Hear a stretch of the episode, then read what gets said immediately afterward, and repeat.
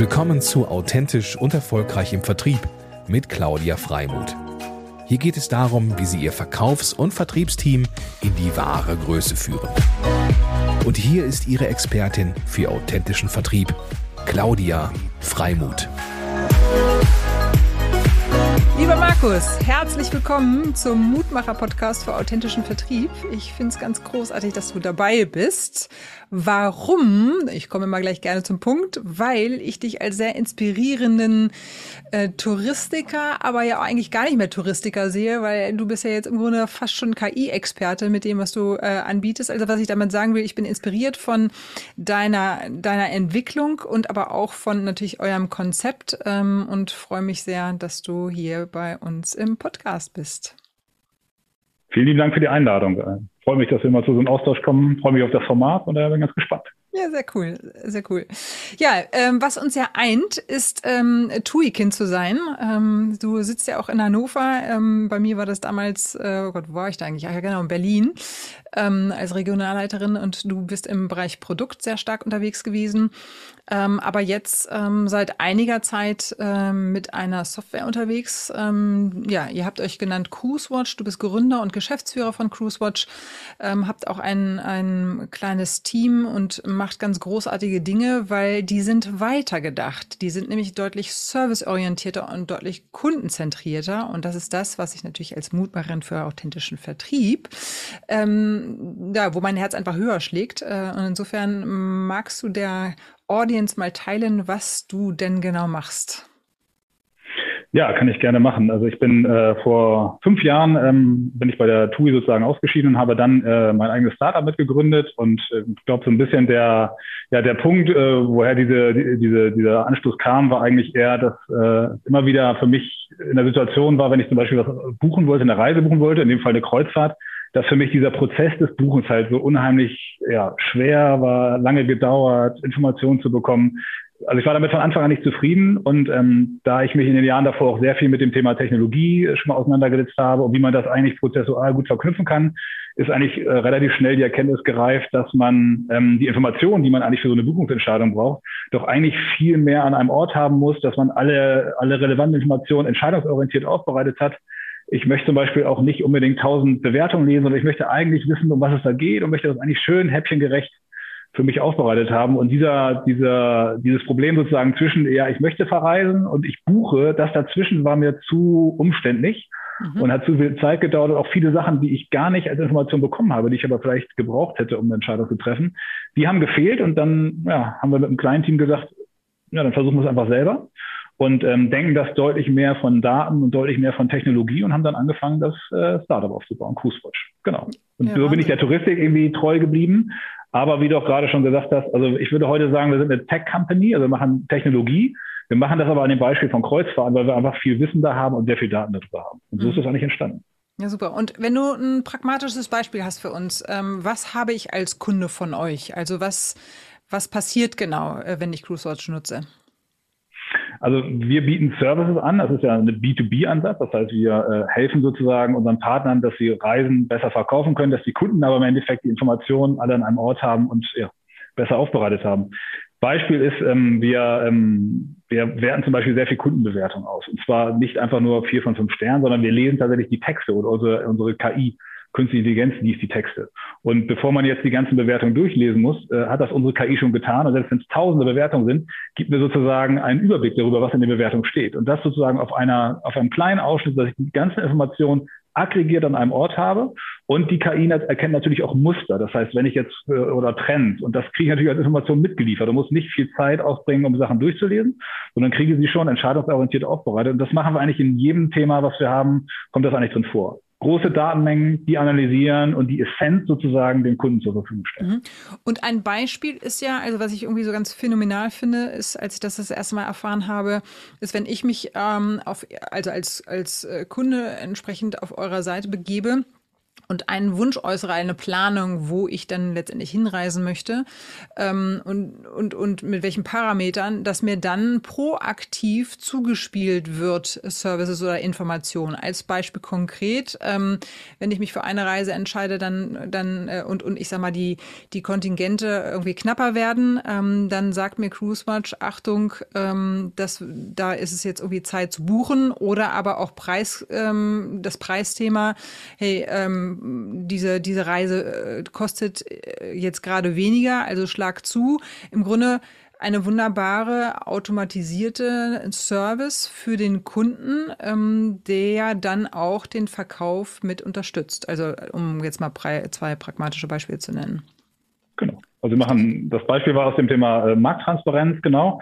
Genauso tun wir das. Das heißt, wir äh, prognostizieren, also wir wissen natürlich die historischen Preisverläufe beispielsweise. Das heißt, wir prognostizieren auch, wie sich Preise zukünftig entwickeln. Und wir prognostizieren zum Beispiel auch, wann eine Reise wahrscheinlich ausgebucht sein wird. Und darauf habe ich natürlich als Kunde auch viel mehr Information, um ja, entscheidungsgerechter quasi mich auf diese, auf diese Buchungsreise zu begeben und auch die richtige Entscheidung zu treffen. Mhm. Und das machen wir halt sehr radikal, weil wir jetzt keine, also wir verkaufen selber keine Reisen. Das heißt, ich bin nicht von jemandem abhängig, sondern wir gucken das relativ neutral drauf. Wir lassen unsere Algorithmen das entscheiden und das analysieren und da stellen wir den Kunden dar.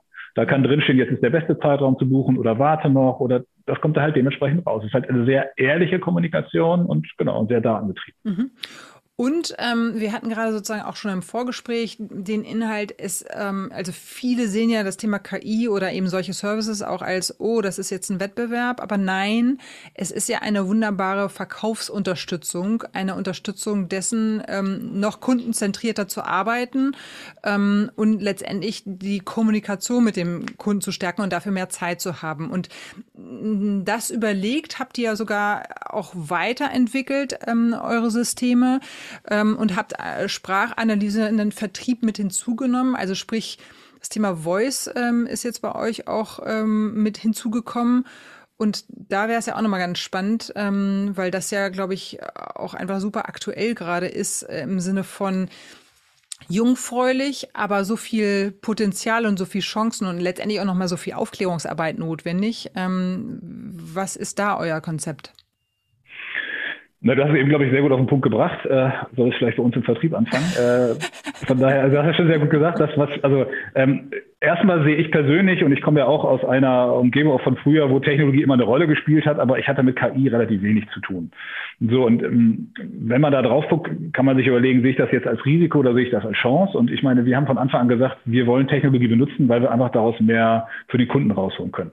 Wir arbeiten beispielsweise nicht daran, oder ich sehe zum Beispiel diese Technologie, diese KI, wir wollen ja keinen Menschen ersetzen. Ne? Also ich möchte ja nicht einen Roboter vor mir haben, mit dem ich ein komplexes Verkaufsgespräch habe. Äh, es waren vielleicht viele schon mal so eine Hotline, wo man eine Computerstimme hat. Das macht ja keinen Spaß. Das mhm. hat ja, da kommt nichts rüber. Das ist in meinen Augen nicht das, also daran arbeiten wir nicht. Das äh, interessiert uns zum Beispiel nicht. Aber was uns interessiert, ist zum Beispiel ein Verkaufsgespräch noch ein bisschen äh, flockiger, ein bisschen allein, leichter zu machen. Und äh, ich habe jetzt neulich wieder selber meine Urlaubsreise gebucht und war dann am Telefon und hörte dann, wie die äh, Verkäuferin sozusagen ähm, ich glaube, die Hälfte des Gesprächs locker die ganze Zeit in die Tasten klimpern musste, weil dann irgendwelche Reisen hochkamen oder was aktualisiert wurde. Und da habe ich natürlich als Kunde ehrlicherweise gar keine Lust zu. Ich möchte nicht die Hälfte des Gesprächs einfach nur warten. Jetzt sind Sie noch dran oder sind Sie noch dran oder wie läuft das hier? Also das möchte ich nicht. Ich möchte eigentlich, dass das Gespräch ein bisschen flüssiger läuft und dass das Gespräch auch mehr mich als Kunden reflektiert und sich dementsprechend anpasst.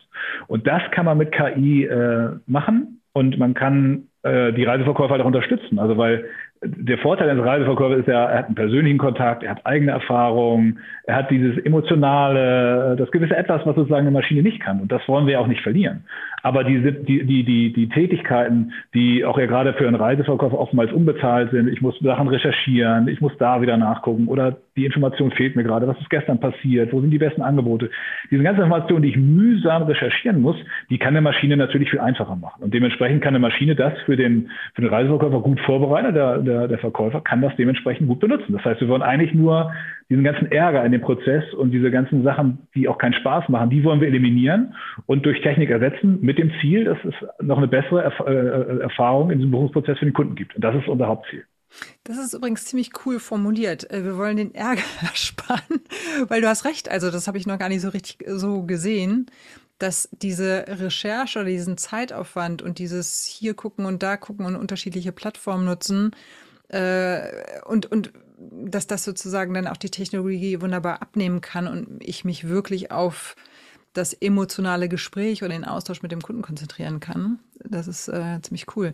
Und mh, mm, ich sag mal, für die, die jetzt mit KI vielleicht noch gar nicht so stark berühr in Berührung sind, ähm, und neben den Sachen, die ich sozusagen jetzt schon erwähnt habe, wie passiert dieses Sprach, diese Sprachanalyse? Also wie kann man sich das pragmatisch vorstellen? Ähm, auf welchen Daten könnten die jetzt auch zurückgreifen? Ich meine, bei ihr, bei euch, bei CruiseWatch, ihr habt sozusagen ja auch schon lange im, im Background äh, sozusagen für euch die Daten äh, sammeln können und zur Verfügung gestellt, äh, zur Verfügung gestellt haben können. Und es ist ja auch letztendlich KI arbeitet, wenn man die, wenn, wenn eine Datenbasis da ist. Äh, insofern, wenn ich mir jetzt irgendwie als Laie überlege, naja, ähm, ich jetzt im Reisebüro, ja klar, habe ich irgendwie ein paar Daten, aber reichen die aus? Also wo, wo beginnt das und wo kann man vielleicht gar nichts machen? Ähm, wie würdest du das beschreiben, wenn man das jetzt mal so pragmatisch hands-on, ich würde mich mehr mit KI beschäftigen und das auch in meine Umsetzung bringen können?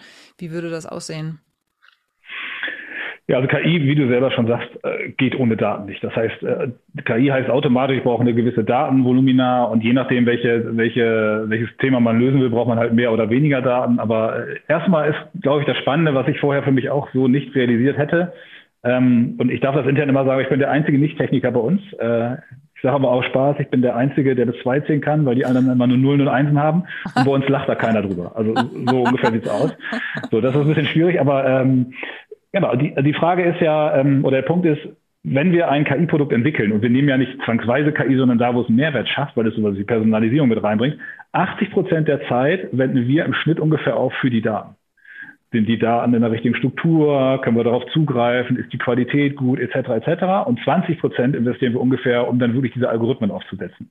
Mhm. Und viele, ähm, viele ähm, Reisebüros oder Reiseverkäufer haben ja oftmals gar keine Daten so strukturiert vorgeben, glauben sie zumindest im ersten Schritt. Aber es gibt überall Daten und äh, einer unserer Hauptjobs ist halt auch mal mit Kunden dann zu schauen, okay, wie können wir deren Daten eigentlich benutzen?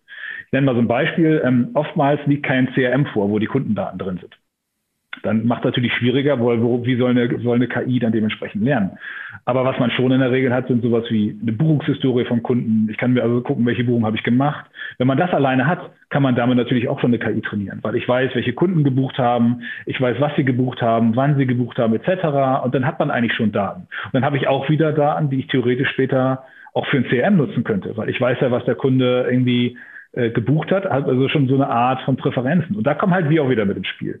Das heißt, wenn wir, nehmen wir mal das Beispiel, ich weiß, was der Kunde gebucht hat in der Vergangenheit. Und auch da nochmal bei dem Thema äh, Datensicherheit, uns interessiert nicht der Kunde mit seinen ganzen Details. Also ich möchte den Namen nicht wissen, ich möchte nicht wissen, wo der Kunde wohnt oder ich brauche keine, keine Ahnung, Kreditkarte. Das sind alles Informationen, die nehmen wir gar nicht an. Das wollen wir gar nicht wissen. Ne? Das sind vertrauliche Daten. Aber ich möchte wissen, keine Ahnung, ist der Kunde männlich oder weiblich, äh, von mir aus ungefähres Alter, also so, so, so generelle Sachen, damit ich eine ungefähre Einschätzung machen kann. Und darauf fangen wir dann sozusagen an und äh, äh, lassen unsere Algorithmen drauf laufen. Wenn ich beispielsweise weiß, was ein Kunde ähm, in der Vergangenheit gebucht hat, dann ähm, habe ich ja noch nicht irgendwo stehen, was sind seine Präferenzen. Wenn ich aber an so einem Produkt haben wir beispielsweise, wenn ich ähm, weiß, welche Kreuzfahrten er gebucht hat, dann können wir die Kreuzfahrten analysieren, weil wir die ganzen Daten zu den Kreuzfahrten digital haben. Und ich weiß, okay, die drei Kreuzfahrten, die er gebucht hat, da war immer wichtig, dass das Essen an Bord gut ist. Sie waren immer im Mittelmeer und sie waren immer zu einer gewissen Zeit, um mal ganz einfache Beispiele zu nennen. Und wenn wir das haben, können wir sozusagen wieder rückrechnen, was der Kunde eigentlich mag. So, und darauf können wir natürlich dann anfangen und personalisieren, weil wenn ich ein Ver Ver Verkaufsgespräch habe, kann ich natürlich anfangen und ihm schon mal passgenaue Angebote geben. Und wenn ein Kunde sagt, ja Mensch, das ist gut, aber ähm, ich möchte lieber sieben Tage statt zehn Tage oder ich habe ein anderes Budget, dann kann das automatisch in die Suche mit einfließen, weil wir können das dementsprechend direkt berücksichtigen. Und bei dem Thema Sprachgeschützt, was du gesagt hast, ähm, ist ganz spannend, weil es gibt so eine Stanford-Studie, die sagt auch, ähm, Sprache ist 3,7 mal schneller, als wenn ich am Rechner sitze und irgendwas eingebe. Das heißt, wenn man Sprache analysieren kann, dann geht das auch flüssiger, als wenn ich die ganze Zeit in, in, in äh, die Tastaturanschläge höre. Und im Hintergrund, nochmal, weil die Frage war, im Hintergrund ist es so, dass Sprache rein inhaltlich in Text übersetzt wird und auf den Text werden dann sozusagen äh, Auswertungen gemacht. Und dann kann man sowas machen, wir verstehen die, die entsprechenden Schlüsselwörter. Wir haben natürlich alle Reedereien, haben alle Schiffsnamen und alle möglichen Daten mit drin. Das heißt, das erkennt unsere KI. Und wir verstehen auch in dem Sinne Emotionen. Wir verstehen also ganz viele ja, die, die, die dranhängenden Wörter verstehen wir auch. Das heißt, wir können schon einschätzen, war das jetzt ein positiver Kontext oder negativ. Und so kann man halt, und das ist, glaube ich, der Unterschied auch, den wir zu vielen anderen Unternehmen haben. Wir haben halt heute ein sehr kreuzfahrtspezifisches Produkt weil das sozusagen unser Use Case ist und haben sozusagen unsere, unsere Engine, unsere Maschine ist schon mit den ganzen Kreuzfahrtinformationen vortrainiert. Ist also nicht eine allgemeine, sondern sehr auf Kreuzfahrt speziert, äh, spezialisiert. Und das, was wir für Kreuzfahrt machen, könnten wir aber auch für Hotels machen oder für Flüge oder auch für Versicherungen, weil es ist ja Technologie. Wie ich diese Maschine trainiere, ist der Maschine egal. Es sind halt andere Inhalte und Vokabeln, mit der ich die Maschine trainiere. Und wie ist es mit mit dem Thema Reisen? Also, also ich meine, ich sag mal, Flüge, also du, man muss es schon auf ein Produkt irgendwie konzentrieren, ne? Oder fokussieren, oder? Also wenn man sagt, Pauschalreise in dem Sinne ist ja, da sind ja ein paar mehr Leistungen hinter. Wie würde man sowas lösen? Was du halt machst, also es gibt ja ganz viele Sprachmodule heute auch am Markt, die man benutzen kann, die sind aber sozusagen sehr allgemein. Wir verstehen auch allgemeine Sprache. Wenn ich jetzt sehr spezifische Vokabeln habe, die für eine, für ein gewisses, einen gewissen Bereich in der Reisebranche und so weiter relevant sind, dann wird das eine normale Spracherkennung nicht verstehen ne, weil es Abkürzungen gibt, weil es spezifische Sachen sind. Wir hatten vorhin die Diskussion, Expedient oder also es gibt so, so Sachen, die man erstmal äh, spezifisch trainieren muss. Und wir haben sozusagen nicht generalistisch angefangen, sondern wir, suchen, wir, wir versuchen das sozusagen direkt in unserem Anwendungsfeld schon runterzubrechen und trainieren, dass diese KI dementsprechend die Schiffsnamen alle hat. Sie kennt jeden Restaurantnamen auf jedem Schiff. Ähm, wir kennen jeden Hafennamen. Wir haben Informationen dahinter. Das heißt, die Maschine ist einfach schon cleverer und äh, sitzt nicht äh, wie der Ochs vom Berg und weiß gar nicht, okay, ist das jetzt ein Schiffsname, ich weiß gar nicht, was das ist. Das können wir halt alles schon. Hm, verstehe. Und wenn man jetzt ähm, nochmal das Thema Sprachkennung, Sprachanalyse äh, sich vornimmt und pragmatisch vorstellt, ähm, ist das dann so, hängt dann irgendwo etwas an meinem Telefon oder muss ich WhatsApp-Sprachnachricht schicken? Welche Sprache wird äh, transparent gemacht oder analysiert? Naja, was wir machen rein bildlich, wir, wir integrieren uns natürlich in die Telefonanlage. Das heißt, mhm. es gibt ja verschiedene Möglichkeiten, das zu tun. Aber an sich, wenn der Anruf reinkommt, äh, kriegen wir den sozusagen auch mit und, und den sozusagen in Realtime, also fast in Echtzeit, mit analysieren und bewerten, was ja auch ein ganz wichtiger Punkt ist, ähm, weil wir haben zwei Produkte in dem Bereich. Einmal äh, werten wir die Anrufe sozusagen nach Ende des äh, Anrufs aus, machen daraus wenn du willst, so eine Art Protokoll für jeden Anruf und können das auch hochaggregieren. Wie viele Anrufe gab es heute? Was waren die Anrufgründe? Wie viele davon wurden die Probleme gelöst? Ähm, was waren, keine Ahnung, die Hauptreedereien etc.? Das ist das eine. Und das zweite Produkt, was wir haben, ist, wenn man das verstanden hat, was in seinen Anrufen vor sich geht und das automatisiert auswerten kann, dann kann man natürlich auch anfangen, das zu optimieren. Man kann seine, äh, seine ähm, Mitglieder im Team besser schulen, man kann bessere Lösungen schaffen für Hauptanwendungsfälle und das machen wir auch. Das heißt, diese, diese Echtzeit-Analyse ähm, und auch diese, diese Empfehlungen geben, das ist natürlich eine hohe Kunst, weil während der, Ex während der Reiseverkäufer spricht, ähm, bekommt er sozusagen schon Empfehlungen mit auf den Bildschirm gegeben. Mhm. Oder wir, wir nutzen unsere Algorithmen. Das heißt, wenn jetzt jemand sagen würde, ähm, ja, ich habe äh, die und die Reise, würde ich ganz gerne buchen und es ist zum Beispiel wichtig, den Kunden schon vorher erkannt zu haben. Da können wir zum Beispiel auch sagen, okay, lass uns mal gucken, ob uns der Partner die, die Informationen des Kunden in einer anonymisierten Art und Weise gibt über ein CRM und dann können wir die Informationen zum Beispiel einfließen lassen. Und dann können unsere Algorithmen mit der Anfrage, die vom Kunden haben, plus mit dem, was der Kunde in der Vergangenheit hat, schon äh, ja, unsere Algorithmen äh, benutzen und die Vorschläge beispielsweise schon auf den Bildschirm projizieren, sodass der Expedient viel weiter hinten anfängt, weil dieses ganze Thema, was sind da meine Präferenzen, wir zumindest schon mal eine Idee von haben. Krass. Und was, glaube ich, wichtig auch nochmal ist, unsere Lösung ist ja nicht für den Endkunden gedacht. Ne? Das heißt, wir unterstützen nur den Reiseverkäufer. Mhm. Das heißt, da die Sachen, die wir einblenden, sind nur für den Reiseverkäufer auf seinem Bildschirm zu sehen und wir helfen ihm sozusagen, das Gespräch noch ein bisschen leichter zu führen, äh, geben ihm Tipps und genau, versuchen es einfach ein bisschen angenehmer zu machen. Der Endkunde kriegt davon gar nichts mit. Mega. Also das ist doch total cool. Ähm, also das ist äh, super cool. Und das kann man Nochmal, also um das nochmal zu strengthen, ähm, Cruise ist eine Geschichte, man kann das ja aber auch für andere Produkte eben ganz klar übertragen. Da seid ihr, glaube ich, auch schon in Pilotprojekten, ne? Total. Also wir haben jetzt das Thema Kreuzfahrten für uns genommen, ähm, weil wir sehr viele Daten über Kreuzfahrten haben. Das heißt, wir sind da sowohl die technische Seite, wir bilden aber auch die fachliche Seite, wenn du willst, ab, weil wir halt, weil das unsere, ja, unser Heimathafen, wenn, wenn man bildlich äh, will, weil es das ist. Wir können das aber auch für andere Bereiche im, im, im Reisebereich machen oder tatsächlich werden jetzt Anfragen von Versicherungen. Ob die Maschine jetzt mit äh, Versicherungsvokabular trainiert wird oder mit Reisevokabular, ist, ist egal, weil diese Pipeline, die wir haben, diese, diese Möglichkeit, diese Sprache zu analysieren, das Prozedere ist für jede Branche gleich. Nur die Sachen, die ich mit reingebe, die Inhaltsstoffe, die ändern sich halt mhm. dementsprechend. Ne? Ja, schön erklärt. Ja, sehr cool. Ähm, bei deiner ganzen Story der letzten äh, fünf Jahre äh, spielt natürlich Vertrieb auch irgendwie eine Rolle. Nicht nur, dass du ähm, den einen oder einen Investor ähm, dir ranholen durftest. Äh, übrigens, congr congratulations für die nächste Runde, die jetzt gerade veröffentlicht wurde.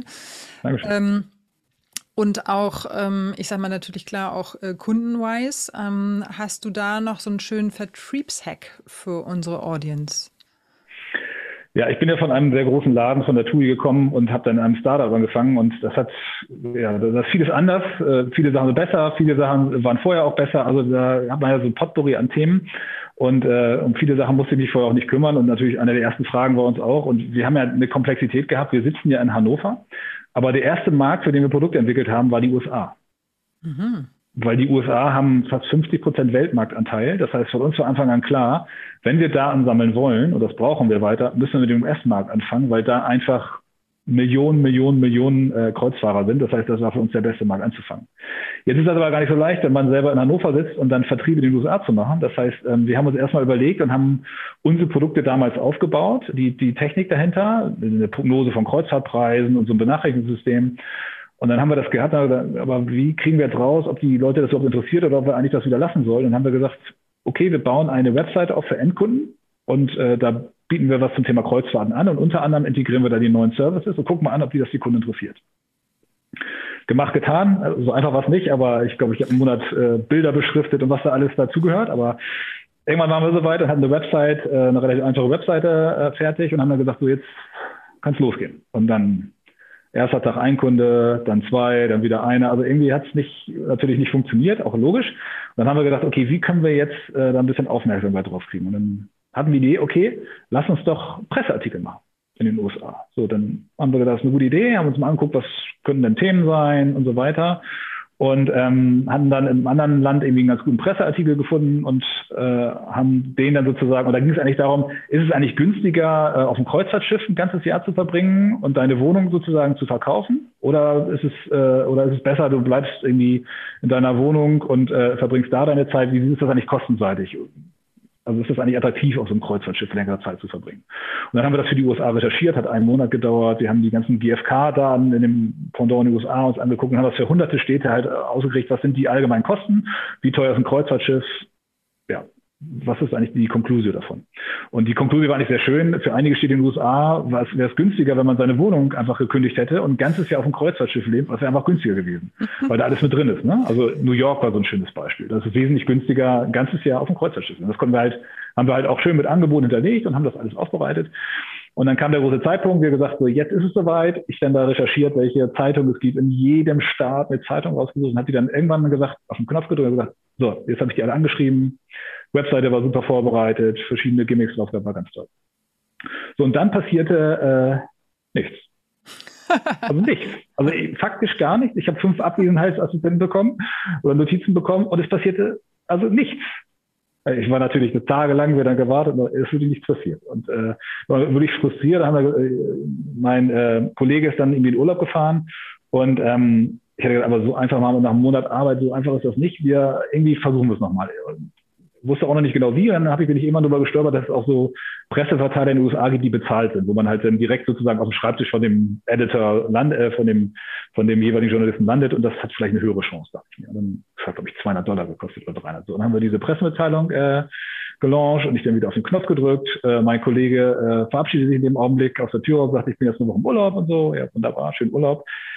Abgedr äh, abgesendet die E-Mail und dann brach die Hölle über uns ein. Das kannst du dir vorstellen. Also es endete so, dass, äh, dass mein Kollege äh, aus Griechenland, wo er im Urlaub war, aus seinem Hotelzimmer Interviews mit Radiostationen und Fernsehsendern in den USA gegeben habe. Ich das gleiche in, äh, in Hannover gemacht habe. Und äh, ich glaube, wir waren wir waren am nächsten Tag, glaube ich, auf zehn Fernsehsendern mit CNN und wurden da äh, namentlich erwähnt und so weiter. Und äh, es war, wirklich erschreckend. Und unser Traffic ist dann irgendwie auf tausende Nutzer am Tag hochgegangen, wovon wir viele tatsächlich auch behalten haben. Aber es war natürlich also sehr surreal, wenn man auf einmal auf CNN in den Nachrichten ist und auf einmal der Cruisewatch erwähnt. Das war tatsächlich irgendwie ein bisschen aus der Not geboren, weil wir wussten, wir können nicht das Gleiche machen wie die anderen, weil wir haben kein Geld dafür, das auszugeben. Das heißt, wir müssen uns irgendwie überlegen, wie kann man so ein, so ein Hack, wie es so schön heißt, machen und äh, bin dann Gott sei Dank dabei geblieben und das hat dann tatsächlich funktioniert und es war wirklich eine ganz, ganz äh, spannende Geschichte im Nachhinein. War sehr lehrreich und auch sehr aufregend. ja, mega. Vor allen Dingen, weißt du, das finde ich ja auch mal so schön.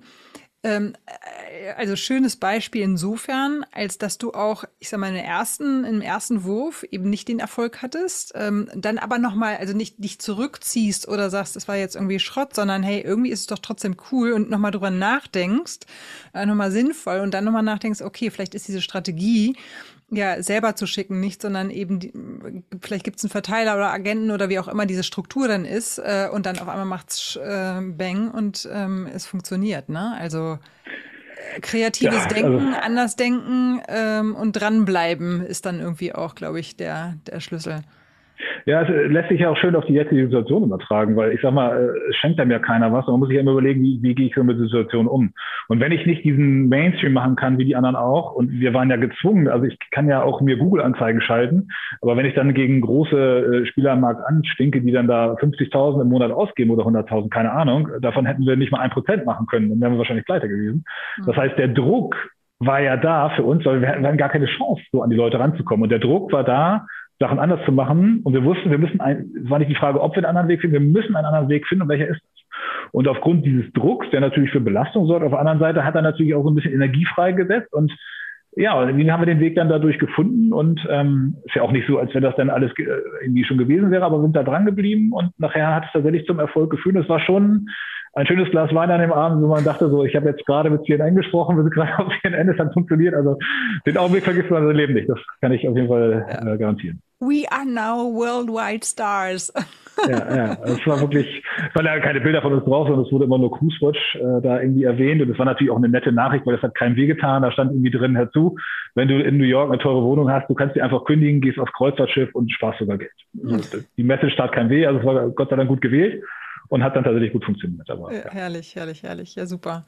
Ja, sehr schön. Das ist doch äh, zum Abschluss ein, ein wunderbarer, äh, wunderbares Beflügeln, eine wunderbare beflügelnde Geschichte. Äh, vielen, vielen Dank dafür. Ähm, äh, die finde ich ganz großartig, weil es immer was mit äh, Kreativität auch zu tun hat und einfach genau um Nachdenken und äh, ja, mal ein paar Kreise drehen. Sehr schön. Mensch, lieber Markus, ähm, herzlichen Dank. Die irgendwie fast halbe Stunde schon wieder um.